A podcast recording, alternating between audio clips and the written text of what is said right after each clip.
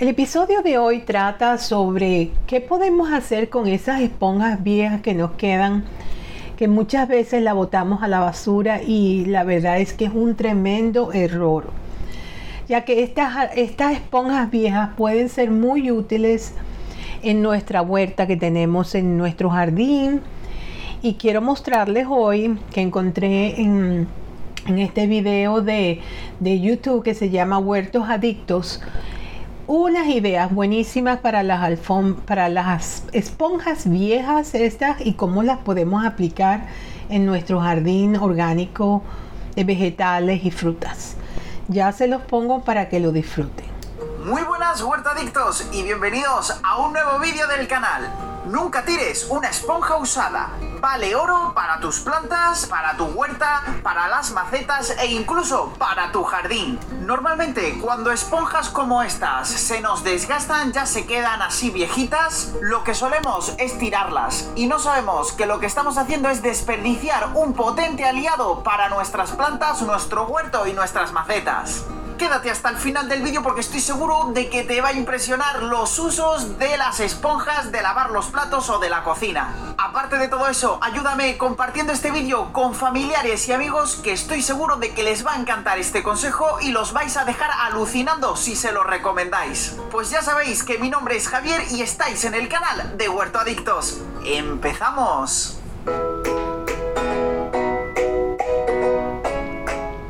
Esponja de esta tarda muchísimos años en descomponerse. Y aparte que digamos así, como está compuesta fundamentalmente por plástico, no es muy buena digamos para el medio ambiente, para la naturaleza. Pero ¿y si pudiéramos coger esa cualidad que tiene, esa cualidad de que no desaparece fácilmente y usarla en nuestro beneficio? Pues hoy vamos a aprender cómo utilizarla en nuestro huerto orgánico en casa. Pues bien, vamos a empezar a ver algunos de los usos que podemos darle a estas esponjas, como ya hemos dicho al principio del vídeo. Pero el primer paso que debemos hacer antes de nada es desinfectar por completo las esponjas antes de usarlas en nuestras plantas. Yo lo que suelo hacer es poner un barreño con un poco de agua y ahí dentro echar las esponjas con unas cuantas gotitas de lejía lejía completamente normal que os prometo que no va a hacer nada malo. Así que una vez que ya reposen nuestras esponjas al menos un par de horas en ese agua con un poquito de lejía, ya lo tendremos preparado para empezar a usarlas. Estas esponjas tienen una utilidad increíble para todo tipo de plantas, tanto para macetas que tengamos en el exterior como para plantas de interior. Incluso también si queremos tener hortalizas y verduras en casa cultivadas en maceta.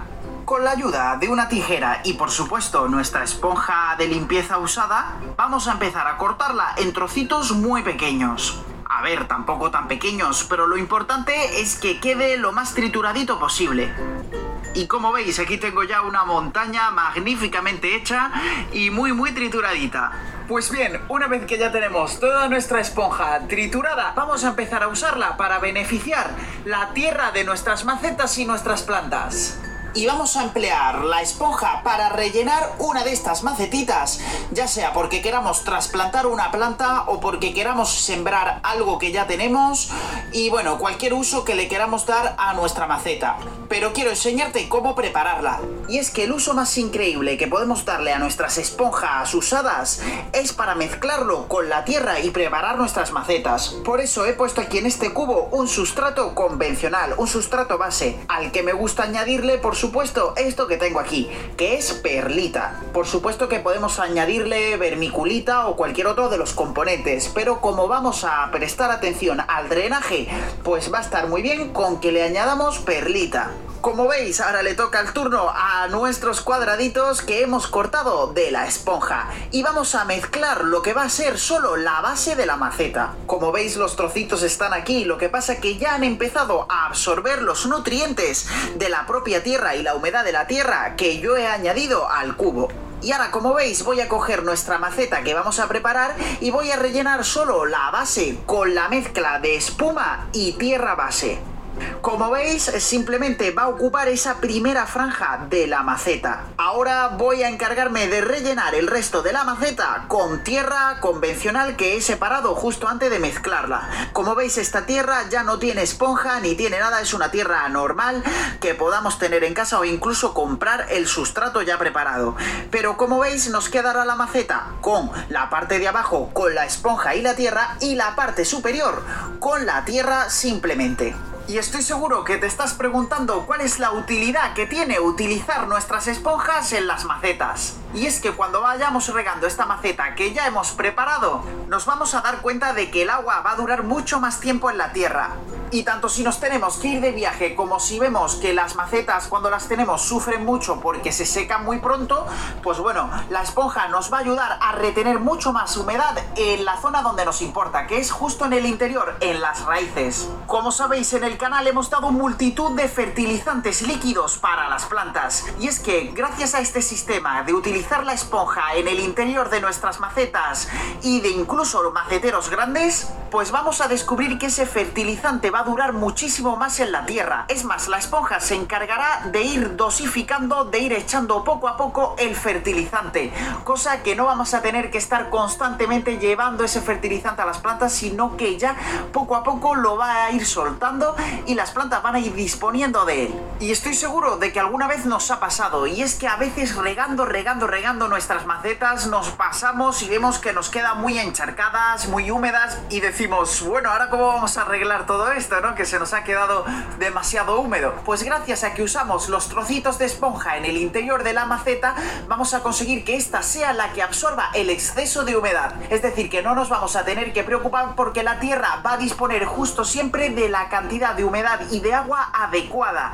Y eso es todo gracias a las esponjas. Y otro de los geniales usos que podemos darle a nuestras esponjas usadas es usarlo como un germinador de semillas. Y es que como veis solo hay que cortar en línea recta un poquito de nuestra esponja. Yo aproximadamente corto un centímetro de profundidad. Y ya luego únicamente introducimos nuestras semillas, humedecemos nuestra esponja y como veis, en unas semanas ya podremos disfrutar de nuestras semillas completamente germinadas, como estas lechuguitas que yo tengo aquí. Ya solo queda que lo pongas en práctica y que me cuentes qué te ha parecido aquí en los comentarios y me ayudes también por supuesto a compartir este vídeo entre tus familiares y amigos, que estoy seguro de que les va a encantar. También por supuesto puedes suscribirte en el botón de aquí abajo y activar la campanita para recibir todas las notificaciones de los futuros vídeos que subamos al canal. Suscríbete que es gratis. Y también por supuesto déjame un pedazo de like en el vídeo para saber que te ha gustado y que quieres más contenidos como este te voy a dejar un par de vídeos, uno por este lado y otro por este. Estoy seguro de que alguno de estos dos te va a gustar para seguir indagando e investigando en este canal.